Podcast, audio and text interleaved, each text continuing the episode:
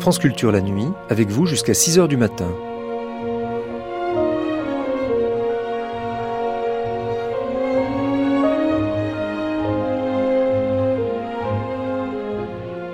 France Culture la nuit, un patrimoine radiophonique. Ploudalmézo, l'après-marée noire. C'est le titre du troisième volet de la série que consacrait en 1993 le pays d'ici au naufrage de l'Amoco Cadiz. Cette marée noire, c'était 440 000 tonnes de matière vivante détruite, 26 000 tonnes d'animaux morts, 30% de la faune et 5% de la flore marine anéantis sur 1300 km. Que reste-t-il aujourd'hui des 228 000 tonnes de pétrole brut déversées en 1978 plus grand-chose en apparence. Les côtes bretonnes ont retrouvé depuis longtemps leur aspect initial. Mais si le temps et la nature ont certes fait leur œuvre, il est quasiment impossible de mesurer toutes les conséquences d'un tel désastre écologique. Même quand les hydrocarbures ont disparu, les travaux de nettoyage ont souvent irrémédiablement modifié des paysages. Si l'on essorait la Bretagne pour récupérer le pétrole de la Moco, on n'obtiendrait pas de quoi chauffer une maison pendant l'hiver, Imaginez, vingt ans après le naufrage, Bernard Fichot de l'Université de Bretagne occidentale. Mais Claude Chassé, océanographe biologiste au CNRS, expliquait à la même époque que le pétrole avait agi sur les populations marines, comme la guerre de 14 sur la démographie française, que des années après l'hécatombe, le manque de fertilité était toujours perceptible.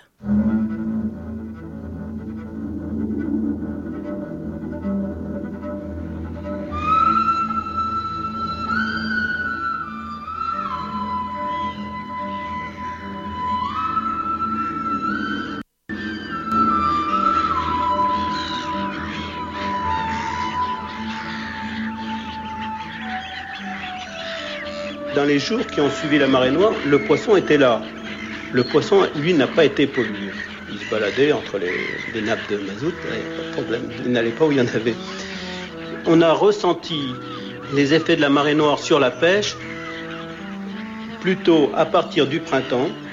Effectivement, on pêchait des raies qui étaient maigres, il n'y avait que, que l'arête, il y avait la peau dessus, les raies étaient très maigres.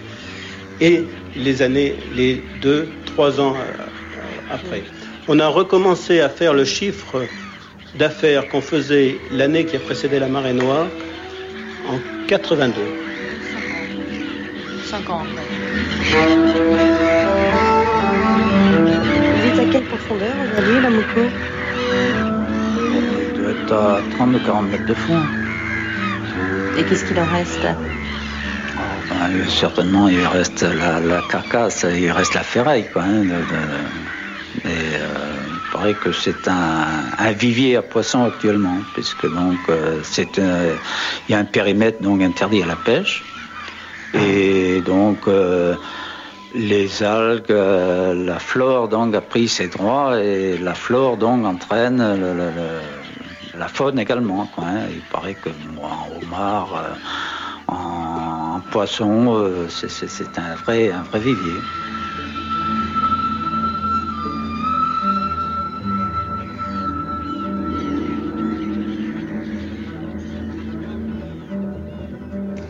Le pays d'ici est donc euh, en direct de Port-Salle sur les lieux de la plus grande marée noire du siècle en 1978.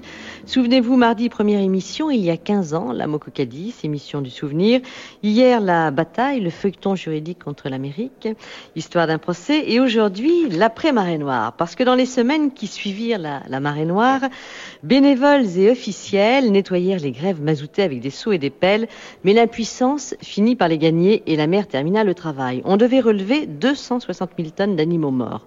Aujourd'hui, plus que jamais, trois nouvelles marées noires, la Corogne, les îles Shetland, les côtes de Sumatra, réactualisent le problème de la navigation des pétroliers dont on accuse la sous-qualification des équipages et la vétusté des bâtiments, au point que le dossier des bateaux poubelles est devenu prioritaire à Bruxelles. Donc aujourd'hui, pour cette troisième émission du Pays d'ici, en direct et en public de, la mairie de Ploudalmézo, bilan d'une catastrophe catastrophe écologique et puis avec quelques questions qui s'imposent. Tout nouveau danger est-il écarté? Quelles sont les réglementations récentes de circulation au large de la Bretagne qui a largement payé son tribut aux compagnies pétrolières? Avec en direct avec nous Jeanne Marthe Melgen, pardon, qui est directrice du CEDRE, elle nous dira ce que ça veut dire. Alphonse Arzel, qui nous reçoit depuis le début de, la semaine, qui était notre invité hier et qui est sénateur-maire de Ploudalmézo, et Philippe Ducouédic, qui est directeur du Cross Corsen. Il nous dira aussi ce que ça veut dire. Alors d'abord, Monsieur Arzel, aujourd'hui nous allons évoqué les, les, conséquences de la marée noire. Vous dites, comme tout le monde, qu'elles sont euh, diverses et qu'elles sont importantes. Alors dans l'ordre, est-ce qu'elles sont d'abord importante sur le plan de l'économie de la région, sur le plan des comportements et des mentalités ou sur le plan de, l'écologie et de la nature? D'abord, sur le plan de l'économie, cette euh, catastrophe a quand même porté un préjudice certain, on en parlait hier, sur le plan du développement du tourisme. C'est vrai que pendant des années, nous avons ressenti l'effet de cette catastrophe sur l'attitude des gens. Autant la première année, on était venu voir, autant pendant plusieurs années après, eh bien, les gens ont un peu fui notre région. Et il a fallu beaucoup d'efforts, beaucoup de crédits, que ce soit la région, que ce soit le département et nous-mêmes. On a beaucoup investi pour redonner euh, cette image de marque que nous avions avant la catastrophe. Donc, euh, ça a été certainement un grand préjudice qu'on n'a jamais d'ailleurs fait, on a pu faire prendre en considération par le juge Magar. On ne comprenait pas qu'un homme intelligent comme lui n'ait pas pu reconnaître qu'effectivement, on avait eu beaucoup de dégâts à ce niveau-là. Mais il était toujours avec ses factures et en dehors de ça, il n'accordait rien. Mais c'est vrai que même quelques années plus tard, on retrouvait encore des traces de pétrole. Ça a duré plusieurs années. Mais il était piégé, le pétrole, et il restait là où il était. Puis comme c'est un produit naturel, il a fini par disparaître pour de bon. Alors, Monsieur Arzel, oui, c'est vrai, les métiers du tourisme, on, en parlait hier, mais il y a aussi les métiers de la pêche dont on a parlé tout au long de la semaine. Et ce qui est frappant, c'est de dire qu'on ne pêche plus de la même façon quand même sur vos côtes. C'est-à-dire que euh, tout, tout, ce qui était euh, pêcheur vieillissant, enfin au bord de la retraite, et qui avait un matériel qui était lui aussi vieillissant, eh bien ce sont des activités qui ont été amenées à disparaître peut-être plus vite qu'elles n'auraient pu disparaître s'il n'y avait pas eu la marée noire. C'est possible, mais il y avait quand même, euh, je crois que c'était une évolution déjà amorcée. C'est vrai qu'on n'a pas retrouvé sur nos côtes des poissons que l'on pêchait avant. Par exemple, pendant longtemps, on n'a plus vu de plis ni de sol euh, dans cette partie qui se découvrait euh, pas quand il y a des marées. On a vu disparaître euh, toute cette faune, poissons plats qui vivaient dans le sable, tout près du bord. Par exemple, les lançons, moi je me rappelle de ces parties de plaisir que nous avions en été quand on allait la nuit à la pêche au lançon, parce que c'est un poisson, genre d'anguillette, qui est phosphorescent et que l'on pouvait ramasser facilement. On faisait une croix dans le sable et ça sautillait et on ramassait plein de paniers. Eh bien, après la catastrophe de la Moco, nous n'avons pas vu trace de ces lançons pendant des années.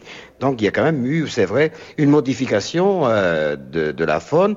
Mais par contre, et ça nous a été reproché un peu, il n'y a jamais eu autant de crevettes. C'est-à-dire que les crevettes servaient à nourrir les autres poissons. À partir du moment où ils n'existaient pas, eh bien les crevettes se sont développées et il y a eu beaucoup de pêche de réalisées. Elles, ont, elles ont proliféré. Alors, question que je pose à vous trois, c'est vrai que c'est euh, intéressant de là aussi de se pencher sur les comportements de cette région. Alors il semblerait, je, le tiens de quelqu'un avec qui je, parlais de ça, qu'il y ait eu euh, des changements dans les mentalités de la région, que par exemple on a pris le goût du travail en commun. Est-ce que c'est vrai, monsieur le directeur du, du Cross Corsen Est-ce que c'est vrai que depuis la Moco on travaille finalement de Brest à Dinan, qu'il y a une espèce d'unité régionale qui n'existait pas? Oui, sans doute. Enfin, dans le domaine de la mer, c'est vraisemblable. Euh, je ne sais pas comment ça se passe à terre, mais je crois que, bon, dans le domaine des pêches, dans le domaine des cultures marines, euh, toutes ces questions d'environnement ont certainement amené un lien entre euh, les différents participants. Mmh. Une sorte de, de rapport quand même plus collectif au travail et aux intérêts à défendre. Je crois que notre structure syndicat mixte a été fédérateur d'un tas de choses. Et c'est vrai, bon, euh, que ce soit le CEDRE, que ce soit Ifremer, que ce soit la marine, nous avons eu des rapports beaucoup plus, je ne sais pas, plus chaleureux, parce qu'on avait été appelés à travailler ensemble dans une même cause. Marthe Melgen, est-ce qu'on a appris à se connaître justement depuis la MOCO? Madame, je n'oserais pas du tout généraliser ce que vous venez de dire. Je crois qu'il y a eu une solidarité extraordinaire autour justement du, du syndicat mixte qui s'est occupé de, cette question pendant très longtemps et euh, de, tous les gens qui, de loin ou de près, ont touché le problème de la MOCO. Maintenant, ne généralisons pas. Je ne sais pas si on peut dire que euh, pour tous les secteurs d'activité, il y a eu un changement. Ça, je ne crois pas. Alors, est-ce que auquel on peut dire, là aussi, sans, sans généraliser, mais en essayant de s'approcher quand même d'une vérité relative, est-ce qu'il y a un esprit qui est davantage dirigé vers l'écologie et la protection de l'environnement depuis la MOCO?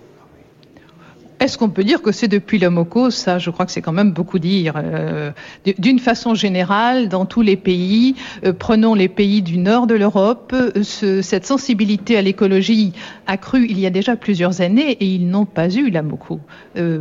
par ce biais-là, nous étions peut-être encore en retard. Monsieur le directeur du oui, C'est pas forcément un effet déclencheur, mais je crois que ça a accéléré beaucoup de choses. Et notamment une prise de conscience euh, bon, des menaces qui pesaient sur notre environnement direct. Oui. En tout cas, euh, il y a eu euh, la mise en place d'investissements qui sans doute ne serait pas venu aussi vite s'il n'y avait pas eu cet accident. Alors ça, absolument. Quand on parle du cèdre et du cross ça nous allons voir ça dans une seconde partie de l'émission parce que c'est vrai bon, que cette catastrophe a eu des incidents sur le plan de, de l'économie et peut-être aussi des comportements. Et puis c'est vrai aussi qu'on ne circule plus tout à fait de la même façon, qu'on ne surveille plus la mer de la même façon, qu'on ne fait plus payer les pollueurs de la même façon depuis la Mokucadis. Ce qui nous a intéressé, à, nous en tout cas qui avons enquêté dans la région, c'était de savoir ce que disaient les principaux concernés de, de cette marée noire, enfin les principaux parmi les principaux concernés, les marins pêcheurs justement des risques actuels de pollution. Par exemple, le point de vue de Pierre Féat qui lui est installé à Cléder, vous allez entendre ce qu'il répond quand on lui demande à qui il en veut encore aujourd'hui des pollutions diverses.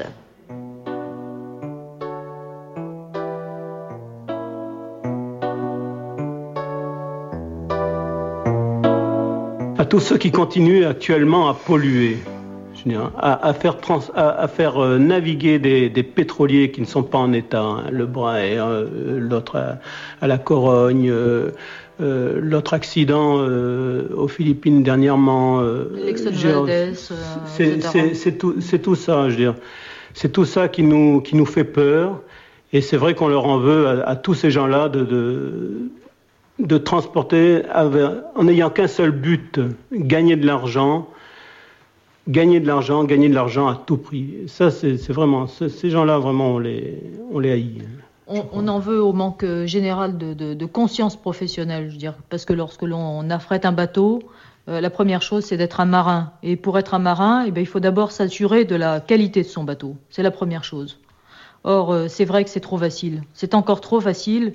Et euh, moi qui fréquente la plage tous les jours, euh, très souvent, je reviens avec du mazout sous les pieds, avec du mazout dans mon maillot de bain. Et ça, je trouve ça inadmissible parce que c'est un manque de respect profond de l'homme, de la nature, de. Je sais pas, c'est minable. Je trouve ça vraiment minable. Monsieur Féat, vous, vous vivez un peu dans la, hantise comme ça d'une autre marée noire? On y pense régulièrement. Je crois qu'on y pense effectivement régulièrement. C'est vrai que actuellement on travaille euh, plus loin des côtes, mais on a une, euh, petite euh, activité pas, secondaire, c'est de, de, plaisance si vous voulez. C'est-à-dire qu'on c'est vrai qu'on cueille un peu nos algues sur les rochers pour, les, pour les manger, tout simplement. Et que j'y pensais, j'y pensais il y, a, peu de temps. Hein. Si, si, de nouveau ça devait se produire, je ne sais pas de comment on réagirait, comment En tout cas, une chose, c'est que pour la pêche, on ne réagirait pas comme on a réagi à ce moment-là. On n'attendrait pas les subventions, on, attendrait, on continuerait à travailler. Je crois que parce que là, on s'est tellement moqué de nous, je veux dire qu'on ne va pas se laisser piéger deux fois.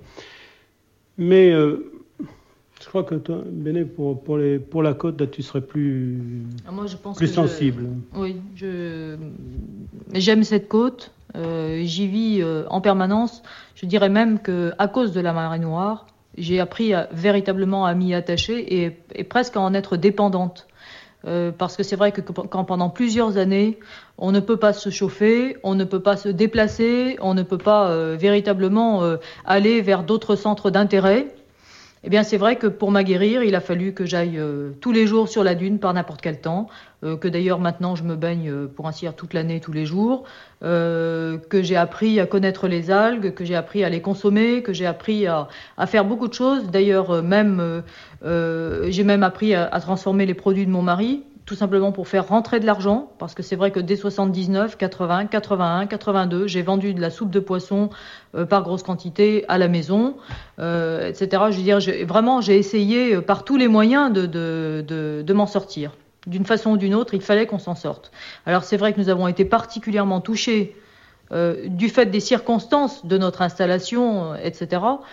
Mais je trouve que c'est profondément écœurant de voir la façon dont les côtes sont traitées. Je trouve ça écœurant, que ce soit à cause des gens qui, polluent par le mazout, euh, ça c'est le, le, plus grave, mais je dirais même que tous les gens qui, mettent, qui jettent des papiers par terre, qui cassent des bouteilles de bière, qui vident leurs cendriers euh, sur les côtes, euh, qui laissent les couches de leurs enfants où ils ont déféqué, je trouve, je trouve ça inadmissible. Et je trouve que à tous les niveaux, nous sommes des pollueurs.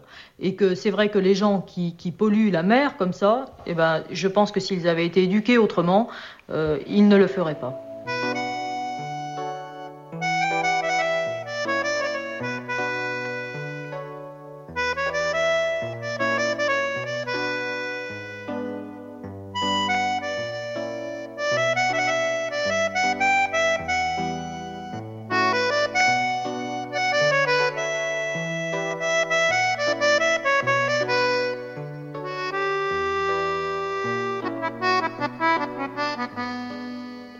Marthe Melgen, qu'est-ce que l'on peut répondre à, Bénédicte Féal qui, depuis justement cette catastrophe de la marée noire à laquelle elle a assisté, puisque ça s'est passé sous ses fenêtres, est encore plus, plus attachée, plus amoureuse à, sa région? Oh, je crois, madame, quand on est euh, breton, et c'est le cas des gens qui sont autour de la table, nous sommes tous très attachés à notre région, tous soucieux de voir cette Bretagne rester aussi belle qu'elle est.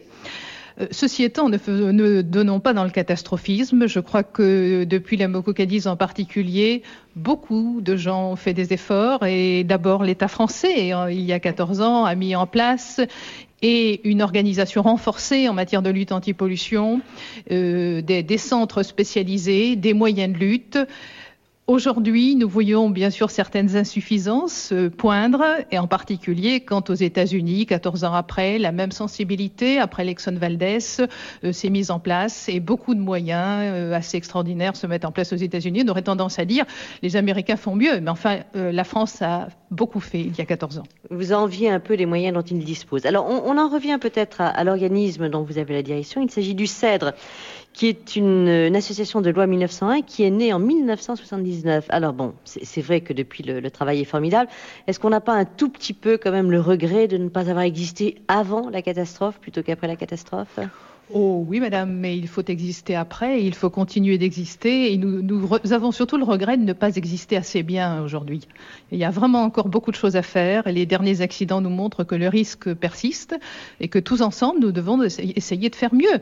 Euh, je crois qu'on a fait beaucoup. En particulier, euh, on dit beaucoup de choses sur les navires, sur les hommes. Euh, la France en particulier, et je crois que le directeur du Cross pourrait en parler mieux que moi, a fait beaucoup, beaucoup en matière de prévention des accidents. Je crois que la France est en première ligne sur ce point-là. vous, n'êtes pas en mesure, en tout cas aujourd'hui, de rassurer complètement les populations de cette région en leur, en leur disant plus jamais de marée noire. Madame, le risque est lié à l'industrie où nous supprimons tout ce qui est industriel et il n'y aura plus de risque, où nous vivons avec. Je crois qu'il n'y a pas là d'autre solution. Alors nous allons voir au cours de cette émission tous les progrès et toutes les avancées que vous avez faites. Je voudrais demander à Monsieur du qui naturellement lui aussi porte un nom breton, un, joli nom breton, ce que veut dire d'abord Cross Corsen. Alors CROSS, c'est Centre régional opérationnel de surveillance et de sauvetage. Et Corsen, c'est le lieu où ce centre est implanté. Euh, la pointe de Corsen, qui est la pointe la plus occidentale de la France métropolitaine. Alors c'est votre position C'est notre position, c'est là. C'est le, bout, le bout de l'Europe, non pas de l'Europe, de, la France. Il n'y a pas plus ouest que Corsen. Bon, à part les îles, bien évidemment.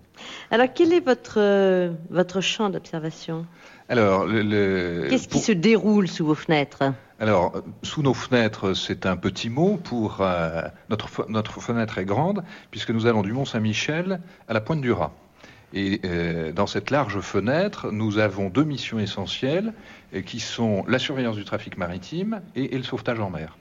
C'est à peu près 450 km de côte? C'est à peu près, oui, 450 km de côte. Et euh, c'est pas tant les kilomètres de côte que la surface d'eau qui est devant cette façade maritime. Alors vous aussi, vous êtes un enfant de la Moco?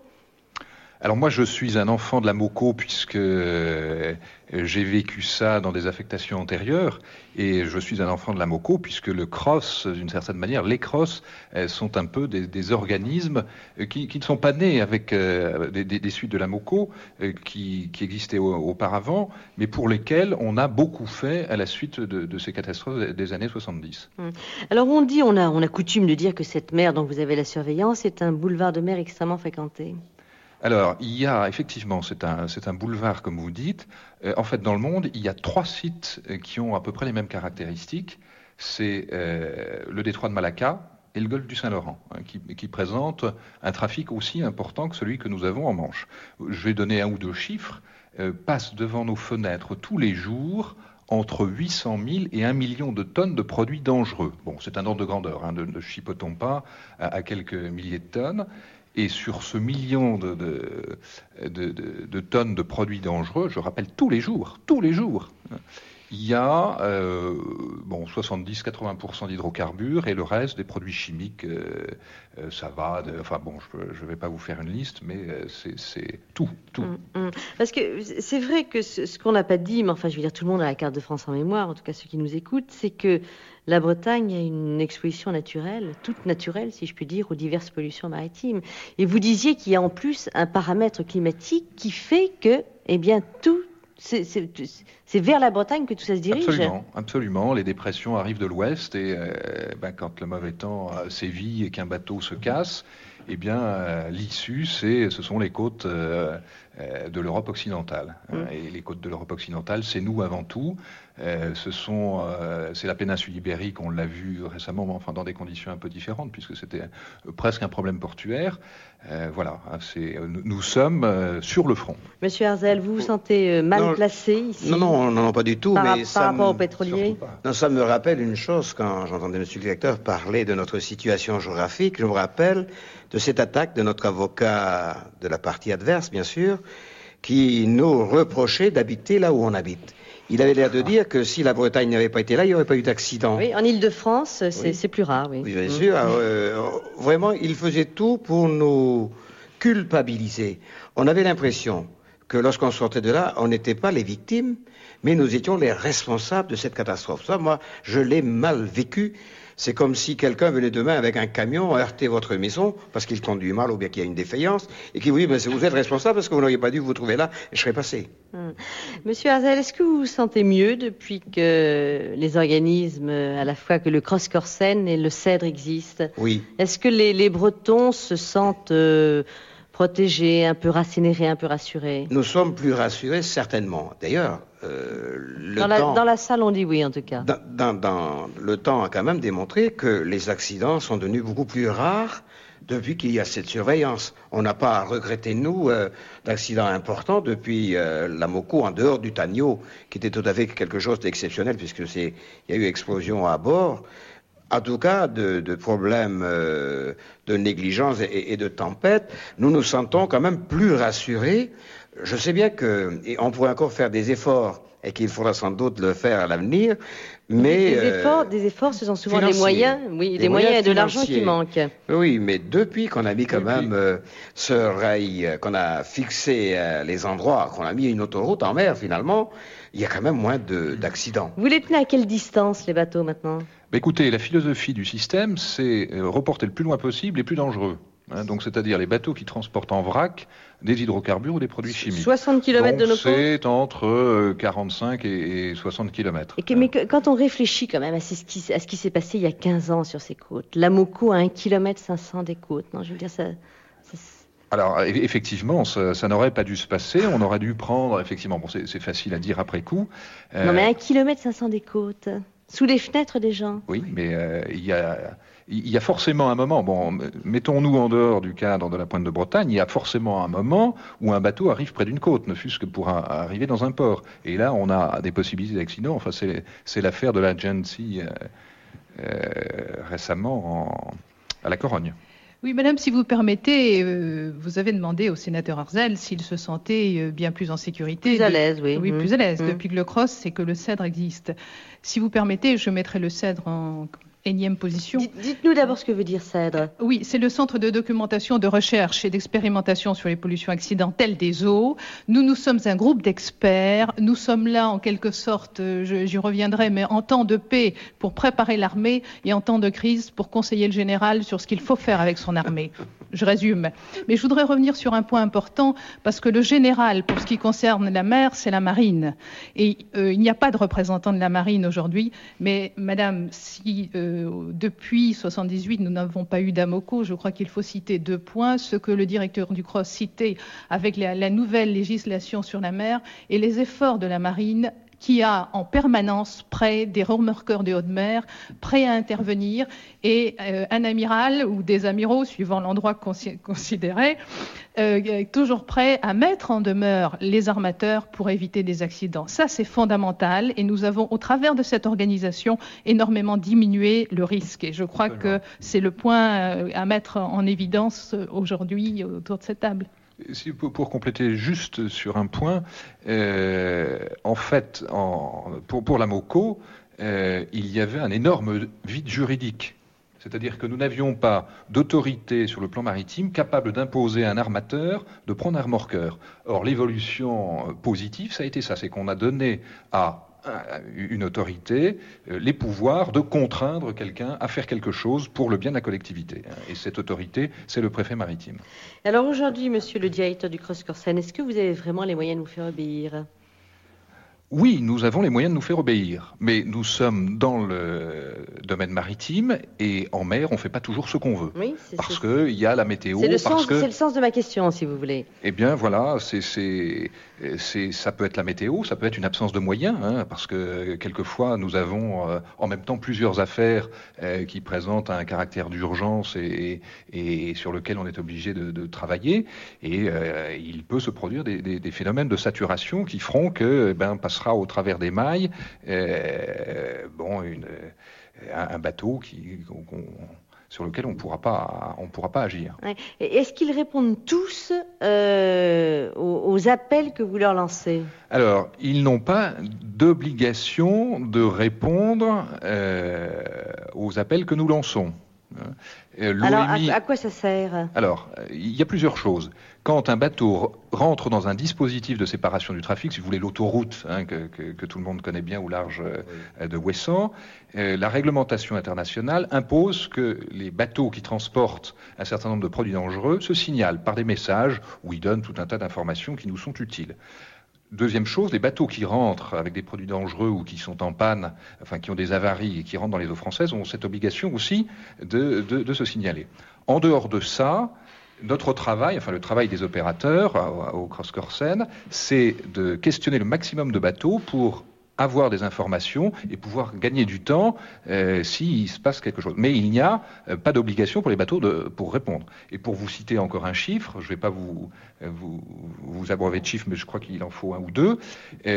nous avons en gros 50 000 bateaux qui passent dans le dispositif de séparation du trafic, hein, dans cette autoroute, et sur ces 50 000, nous arrivons simplement à en identifier la moitié.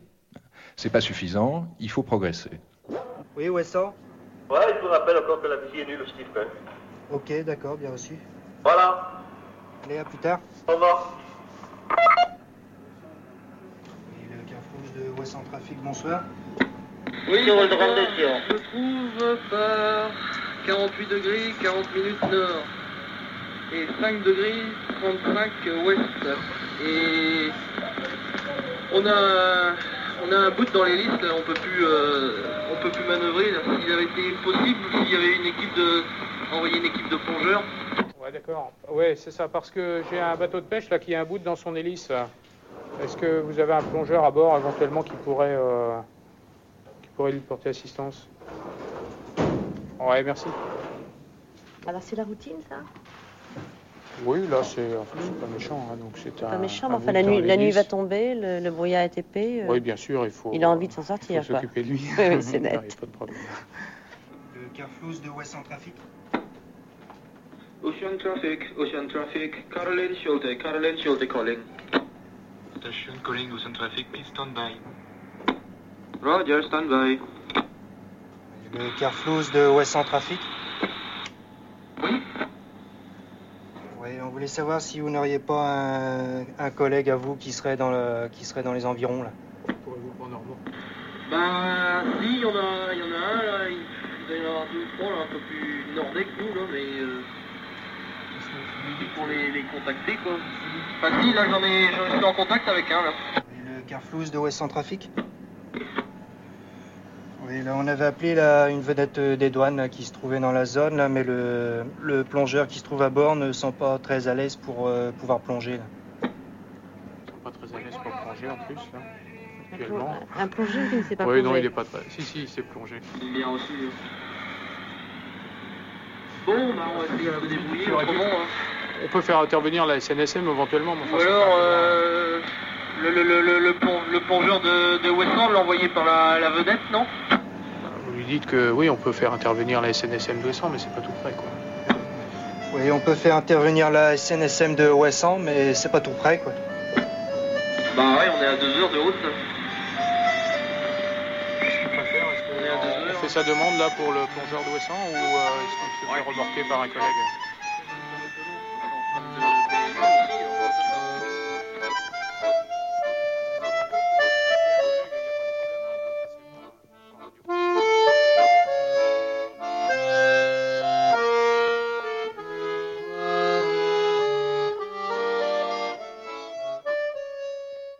Suite et fin de ce volet numéro, numéro 3, notre enquête sur la Moukadis. Euh, Monsieur directeur, quand on apprend comme ça brutalement que 800 personnes euh, viennent de périr en mer, c'est, j'imagine, une, très mauvaise nouvelle pour, euh, pour ceux qui ont la, dont la responsabilité est la sécurité maritime.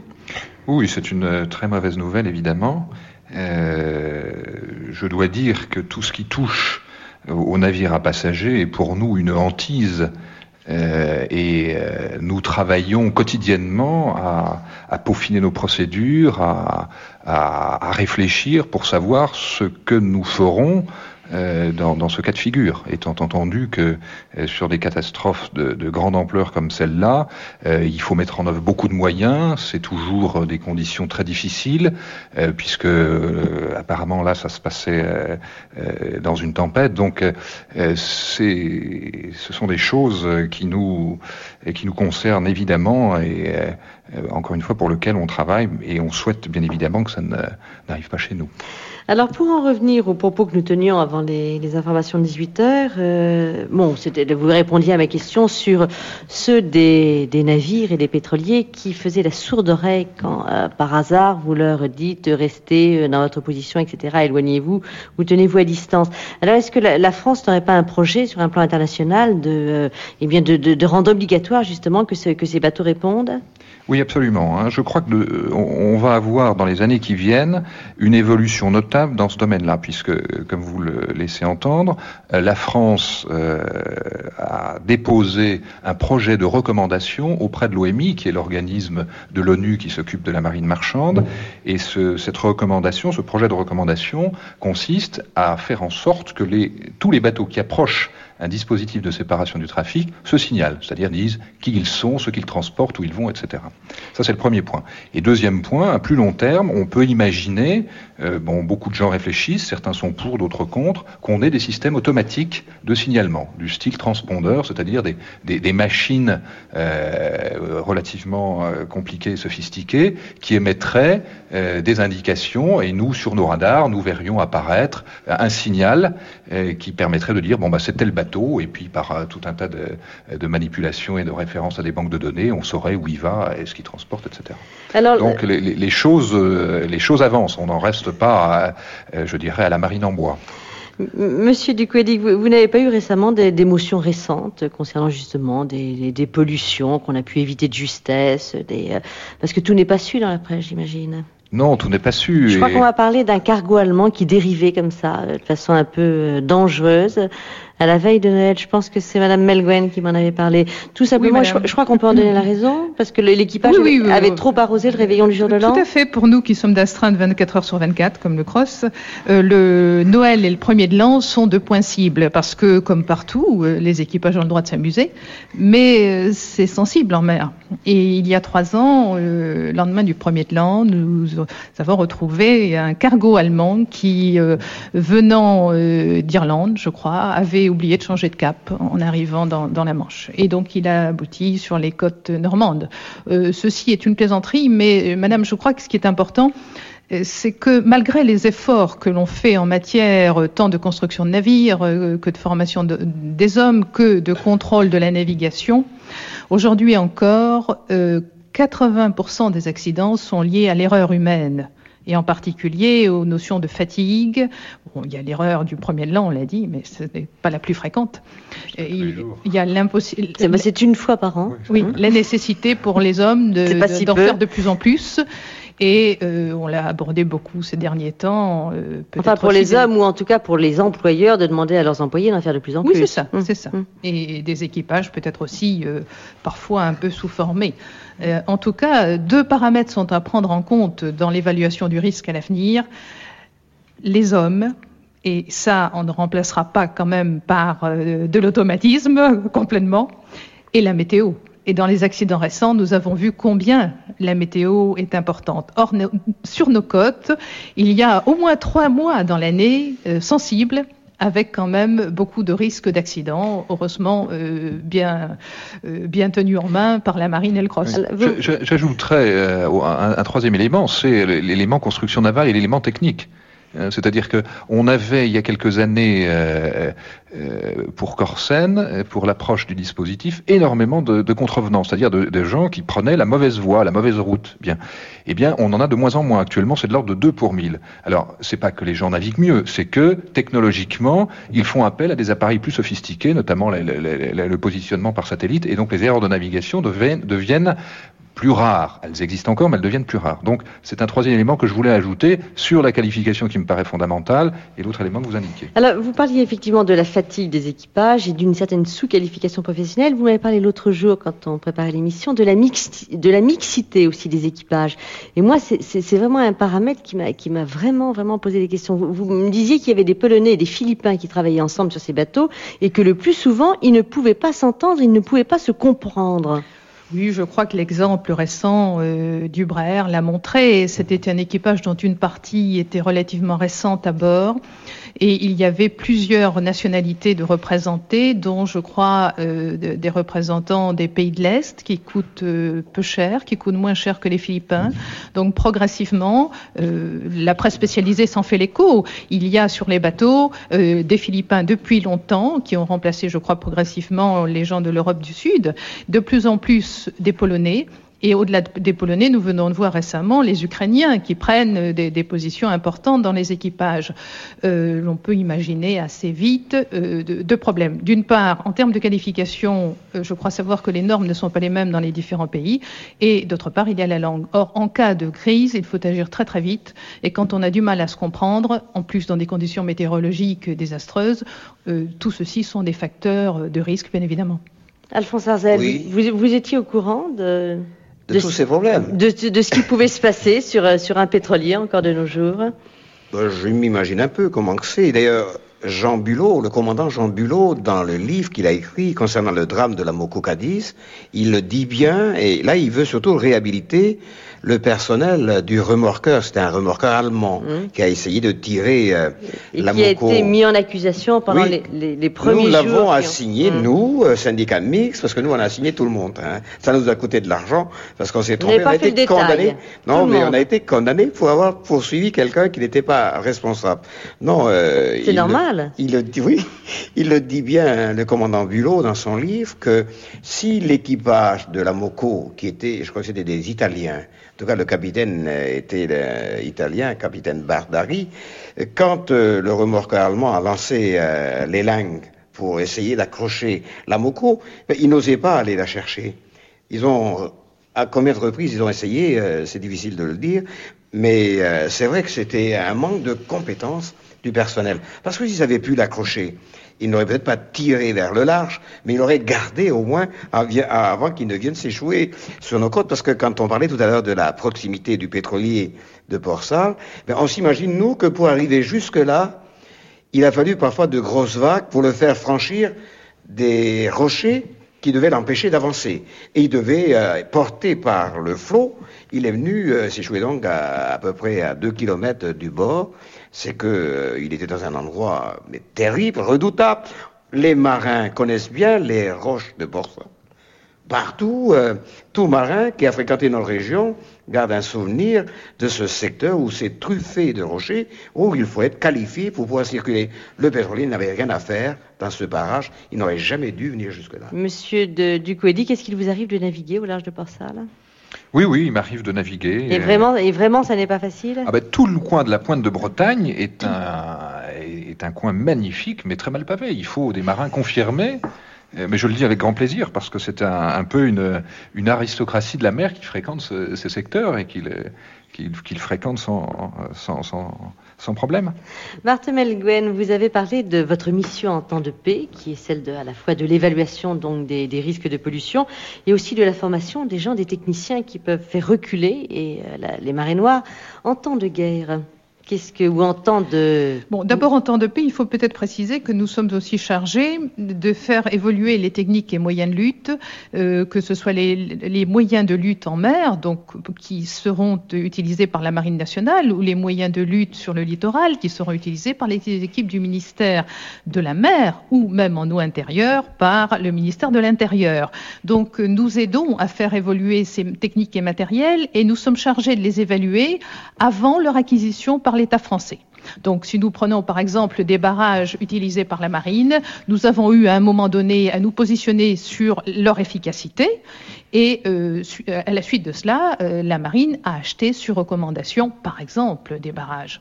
Aujourd'hui, on se penche sur d'autres pro- problèmes qui sont plutôt l'adaptation de petits pétroliers ou de, de supply pour l'utilisation en matière de, de lutte anti-pollution. Là aussi, nous faisons des recommandations qui sont suivies par la marine dans la mesure où elle peut avoir les moyens de suivre euh, les, les propositions de politique.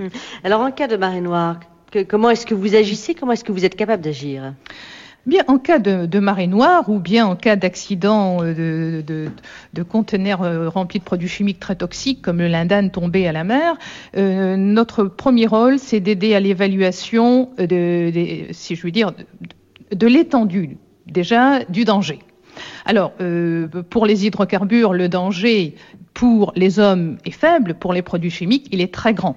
Donc, il faut assez vite, si nous prenons par exemple le- le- les produits chimiques, pouvoir, grâce à des outils de modélisation, décrire les zones de périmètre de danger dans lesquelles, par exemple, il faut interdire la circulation, ou apprécier de quelle façon l'équipe de la marine va pouvoir intervenir sur un chimiquier en difficulté. Ça, c'est pour la partie chimie. C'est un problème très différent des hydrocarbures, beaucoup plus préoccupant en cas d'accident. Pour les hydrocarbures, Comment Oui. Rapprochez-vous. Pa- Pardon, dont on parle très peu Oui, en dont fait. on parle peu. on pa- le, le- le- le pétrole prend la- fait la une, Oui, il prend toute mais la place, euh, il y a tout le transport Oui. de produits chimiques qui est considérable et pour lequel fait. les pollutions seraient, seraient dramatiques. Oui. Alors, dans le cas d'une marée noire, un nouvel Amoco, on ne l'aura pas, parce que, comme on vous l'a dit, euh, aucun autre pétrolier ne pourra venir sur les rochers de Port-Salle, ça c'est clair. Mais nous pouvons quand même avoir un accident relativement important, en particulier par météorologie euh, désastreuse. hein. Ça, ça, ça, ça existe. Donc notre rôle sera d'apprécier la dérive de la nappe polluante, de façon à pouvoir conseiller sur les côtes qui sont à protéger en priorité, en fonction de l'économie, que ce soit le tourisme, que ce soit les pêches, que ce soit l'aquaculture. Et nous conseillons qui dans ce cas-là Pour ce qui est de la protection de la côte, le ministère de la mer. Mais ça sera aussi de pouvoir dire, en fonction du type de pétrole, et c'est à nous de l'apprécier qu'il va à la mer, euh, est-ce que c'est un pétrole qui va euh, avoir une évaporation importante? Est-ce qu'on peut le disperser? Au contraire, est-ce qu'il est d'une densité telle qu'on ne pourra pas utiliser de produits de traitement, mais qu'on va essayer de récupérer? Essayer de récupérer, ça veut dire quoi? C'est prévoir la météo avec au moins trois jours d'avance, parce que les moyens de lutte ne se mettent pas rapidement en place. Donc, c'est prévoir la marche de l'ennemi. Je reviens à mon image militaire parce que je trouve qu'elle est pas mal. Donc, quel est l'ennemi et comment va-t-il se déplacer? Et en fonction de ça, nous allons proposer euh, aux autorités, c'est-à-dire à la marine pour ce qu'elle va pouvoir faire en mer et au ministère de la mer pour ce qu'il va pouvoir faire sur le littoral, ce qu'il serait bon de faire et quels sont les délais d'intervention possibles. Alors, euh, la France, si vous me permettez, a fait des efforts énormes en matière d'équipement il y a 14 ans. Euh, en gros, c'est 3,5 milliards d'équipements qui ont été acquis dans les 14 dernières années. Nous avons été très forts. Nous avons été les premiers d'Europe à Est-ce l'époque. est-ce que nous le sommes restés? Malheureusement, non. Nous ne sommes pas les derniers de la classe, mais euh, à peu près aussi mauvais que les autres Européens, du moins euh, si l'on prend l'Angleterre, si l'on prend euh, l'Allemagne est meilleure. les meilleurs sont en Norvège. En gros, en Europe aujourd'hui, ceux qui sont forts sont ceux qui sont autour des champs pétroliers. Et peut-être peut-on dire, madame, je crois avoir évoqué ce sujet avec vous, en Europe aujourd'hui, l'État est pauvre. Je dirais même que l'État n'a plus les moyens de sa politique dans le domaine de la lutte anti-pollution. Vous voulez dire que nous avons perdu notre l'ambition qui était celle de le, ah, l'ambition, du, nous du projet d'origine. Ah, nous avons l'ambition, elle ne hum. cesse d'être là, mais les moyens, nous ne l'avons pas. Et tous les acteurs que nous sommes, nous sommes à la recherche de moyens pour être au niveau de la mission qui nous a été donnée. C'est vrai de la marine, euh, c'est vrai de notre petite organisation. Et euh, ce que je vois en tant que directeur du SAD depuis bientôt huit ans, euh, j'ai une admiration énorme pour ce qui se fait de l'autre côté de, de l'Atlantique aujourd'hui, mais on pourrait dire de l'autre côté de la Manche c'est-à-dire où aujourd'hui, non pas dans les organismes qui dépendent de l'État, mais dans les coopératives qui sont financées par les pétroliers. De l'autre côté de la Manche, nous avons un centre de lutte anti-pollution qui est au service des pétroliers uniquement, de très grande capacité, de très grande qualité, qui bientôt aura un centre très supérieur à celui de Brest, créé il y a 14 ans, mais euh, aux États-Unis, nous avons le contre-coup de l'Exxon Valdez aujourd'hui. Ils sont dans la position où nous étions il y a 14 ans après la MOCO. Ils viennent d'investir pour 7 milliards de francs en moyen, en, centre, cinq grands centres de lutte anti-pollution, et ils ont une flotte de 16 navires construits en Norvège et équipés des moyens les plus puissants en matière de lutte anti-pollution aujourd'hui vous pensez que devant ça cet ça, exemple, ça vous laisse rêveuse. Hmm. Nous aurions aussi un peu l'ambition de rattraper le retard.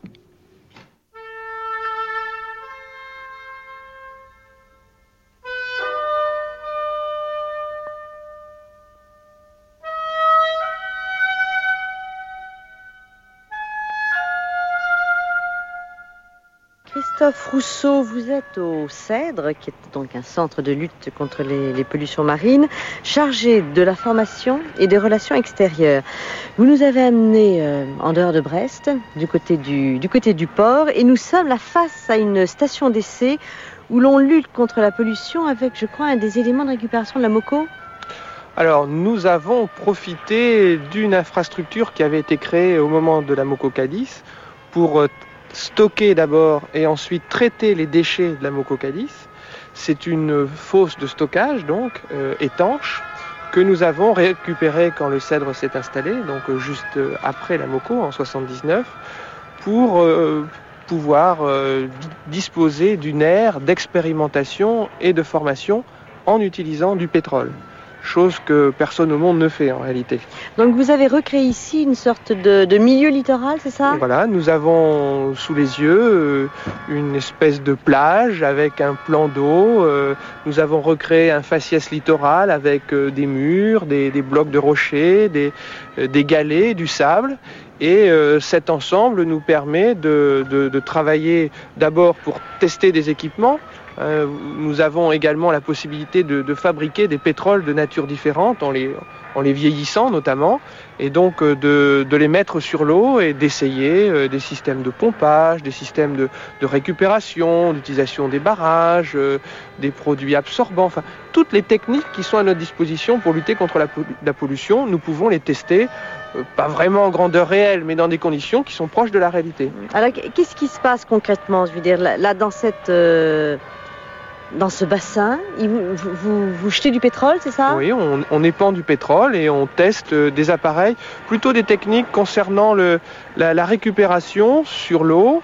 Euh, donc, euh, vous voyez, il y a très peu d'eau, mais c'est plutôt tout ce qui concerne les techniques de lutte sur les plages. Hein, sur le littoral.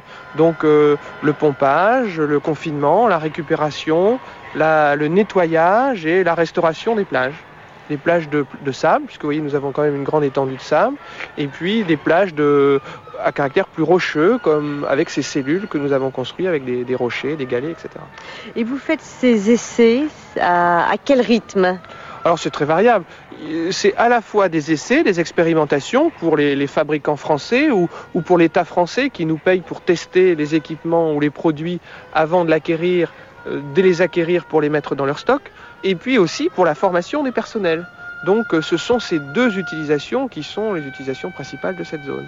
Alors, est-ce qu'il y a des stagiaires d'un peu partout qui viennent ici Ah oui, tout à Et fait. même du monde entier, là où il y a des risques de pollution Du monde entier, oui, puisque nous organisons des stages à la fois pour les administrations qui sont chargées de la lutte en France, mais nous organisons aussi des stages pour les compagnies pétrolières, euh, soit euh, le- leur personnel français ou leur personnel étranger.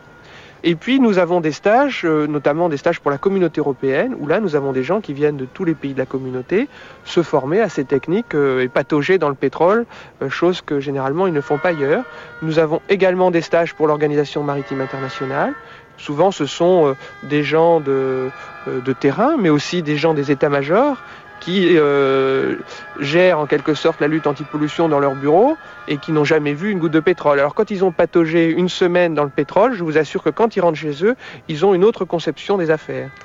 Alors vous dites, Christophe Rousseau, euh, il y a eu la Moco, bien sûr, mais il y a eu d'autres marées noires dans notre région qu'on a tendance à oublier. Oui. Une marée noire que vous, vous n'oubliez pas, c'est le Tagno. Oui. Alors pourquoi? Ben, je ne l'oublie pas parce que le CED venait d'être créé, c'était sa première grande expérience et que pendant le Tagno, il y a quand même eu environ euh, 12 000 tonnes de pétrole qui ont été déversées à, l'eau, euh, qui c'est un pé- pétrole assez visqueux, donc qui a fait des émulsions, de la mousse au chocolat, si vous voulez, ce qu'on appelle la mousse au chocolat, euh, sur le littoral, donc beaucoup de déchets récupérés et ça a pollué euh, pratiquement 300 km de côte entre les côtes du Nord et le Finistère et c'est euh, un travail qui a duré plus de six mois.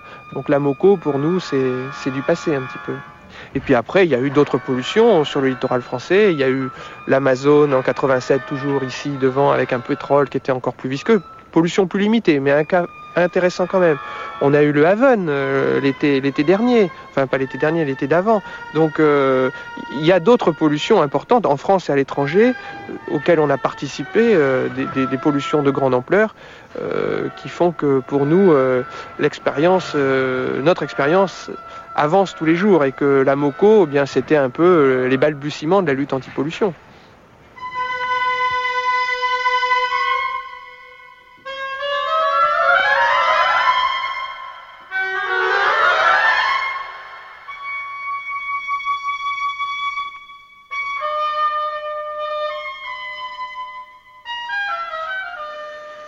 Monsieur Dugouedic, euh, on, on vient de citer quelques-unes des marées noires qui ont largement euh, pollué les côtes de la Bretagne, mais j'apprends aussi qu'il y a du dégazage permanent sur les côtes de la Bretagne.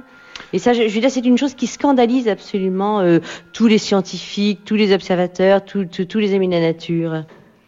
Ah ben, il faut, euh, effectivement, c'est quelque chose de scandale. Le dégazage, ce sont euh, euh, des, des bateaux qui nettoient leurs citernes ou qui se débarrassent de produits euh, qui les embêtent et qui veulent pas déverser dans les ports parce que ça se fait, il faut, il faut payer. Et donc tous ces produits sont, sont jetés euh, à la mer entre chiens et loups et c'est ce qu'on, ça se traduit sur les plages par ces, ces boules mazouteuses. que- que, euh, enfin, c'est une action que tout le monde réprouve, bien évidemment. Et contre ça, bon, pour l'instant, il n'y a pas grand-chose à faire, si ce n'est un, un travail de- de- d'information, de, persuasion, etc. Et peut-être que petit à petit, les choses évolueront. Alors euh, rapidement, euh, la proportion de bateaux en, en irrégularité qui, euh, qui passent devant le Grosskorsen Bah écoutez, je crois que là-dessus, il faut euh, voir que toute l'action cohérente qui a été menée depuis 20 ans, euh, bah, finalement se traduit un peu dans les chiffres. C'est-à-dire que euh, nous n'avons pas eu, je touche du bois, de, de catastrophes majeures euh, depuis quand même pas mal de temps. Il faut que ça continue et on, essaiera de faire en sorte que, ça se passe comme ça. Et surtout, euh, ce que je vous disais tout à l'heure, euh, au début, quand le rail s'est mis en place, c'était 50% des bateaux qui se présentaient dans le mauvais sens, enfin qui étaient en contravention, et on en est actuellement à 2 pour 1000. Donc il y a quand même une évolution euh, qui, est, qui, est, qui est remarquable et qui est à souligner. Marthe Melguen, un mot de conclusion et ensuite euh, une, une date que Monsieur Arzel voudrait donner aux auditeurs. Mais est-ce qu'on peut dire que l'Europe vous aide quand même dans cette affaire ou est-ce que c'est la confrontation d'intérêts qui sont divergents? Ah Parce non, que- madame, l'Europe ne nous aide pas. L'Europe attend au contraire de chaque pays euh, qu'il apporte euh, sa pierre au moulin. Nous faisons partie de la force d'intervention de la CE, comme la plupart des autres pays. Et en cas d'accident, en particulier en Europe du Nord, nous allons apporter notre savoir-faire, vo- voire proposer l'apport du matériel français dans ce cadre-là. Non, l'Europe ne nous aide pas, si ce n'est avec un souci de, euh, de cohésion ou de cohérence dans, dans l'action menée. Mais la, la- la Manche nous est commune aux Anglo-Britanniques à nous. Est-ce qu'il pourrait y avoir une politique commune? Non, puisque les Britanniques sont d'abord des assureurs des banquiers et que, bon, ont, des intérêts un peu divergents avec ceux de la France. Hum, je, ne parle que pour le secteur que je connais bien, qui est la lutte anti-pollution. En dehors de l'Europe, nous avons quand même des coopérations qui sont bien établies au travers d'accords internationaux qui existent et où chacun se doit euh, assistance mutuelle. Mais c'est l'auberge espagnole. Chacun arrive avec ses moyens. Or, je vous ai dit que progressivement dans cette auberge, nous sommes tous très démunis. Et vous me proposez un mot de conclusion, Madame, je me permettrai de dire que après la Mococadise, l'État, en France comme dans les autres pays, s'est considéré responsable de la lutte anti-pollution et a mis les moyens nécessaires pour ça. Aujourd'hui, l'État, je crois, doit évaluer ses moyens et voir si le champ de ses prérogatives doit demeurer aussi vaste ou si, au contraire, il doit, comme aux États-Unis, unir ses moyens avec ceux des pollueurs, c'est-à-dire les pétroliers, qui ont des moyens très supérieurs aujourd'hui, essayer d'aller vers un minimum de coopération dynamique comme on le voit actuellement aux États-Unis. Alors malheureusement, nous n'avons pas le temps d'enchaîner, mais je voudrais moi aussi faire une toute petite réflexion. Mais c'est vrai que si les conditions de circulation deviennent trop draconiennes au large des côtes françaises, eh bien il est vrai que les pétroliers vont débarquer par exemple à Rotterdam et ça sera autant de pertes pour les ports français? Non, parce que euh, la Manche est un passage obligé et Rotterdam est au bout de la Manche et ils passeront par chez nous. Monsieur Arzel, vous vouliez convier les, auditeurs du pays d'ici à un spectacle qui va avoir lieu à Port-Salle Oui, nous avons décidé que le 3 juillet prochain, le samedi 3 juillet, il y aura un spectacle qui sera organisé euh, tout près du lieu de la catastrophe. Pourquoi nous avons voulu cela? C'est parce que nous avons été, nous, portés par l'opinion publique. Si nous avons tenu pendant si longtemps dans cette procédure, c'est parce que nous sentions que la population était derrière nous et on voudrait maintenant lui apporter une certaine reconnaissance et un certain remerciement en lui offrant ce spectacle euh, qui sera donc gratuit et euh, auquel toute la population est invitée. Hommage à la détermination des Bretons. Merci à vous tous de votre participation. Demain, autre univers, cette fois-ci romanesque, policier et breton, toujours breton, avec Jean-François Coetmer, écrivain, en compagnie de François Péririn, peintre de la marine, et de Goulang Kervela, écrivain. Équipe de réalisation, Guy de la Ville Gilbert Arnold, Marie-Ange Garando.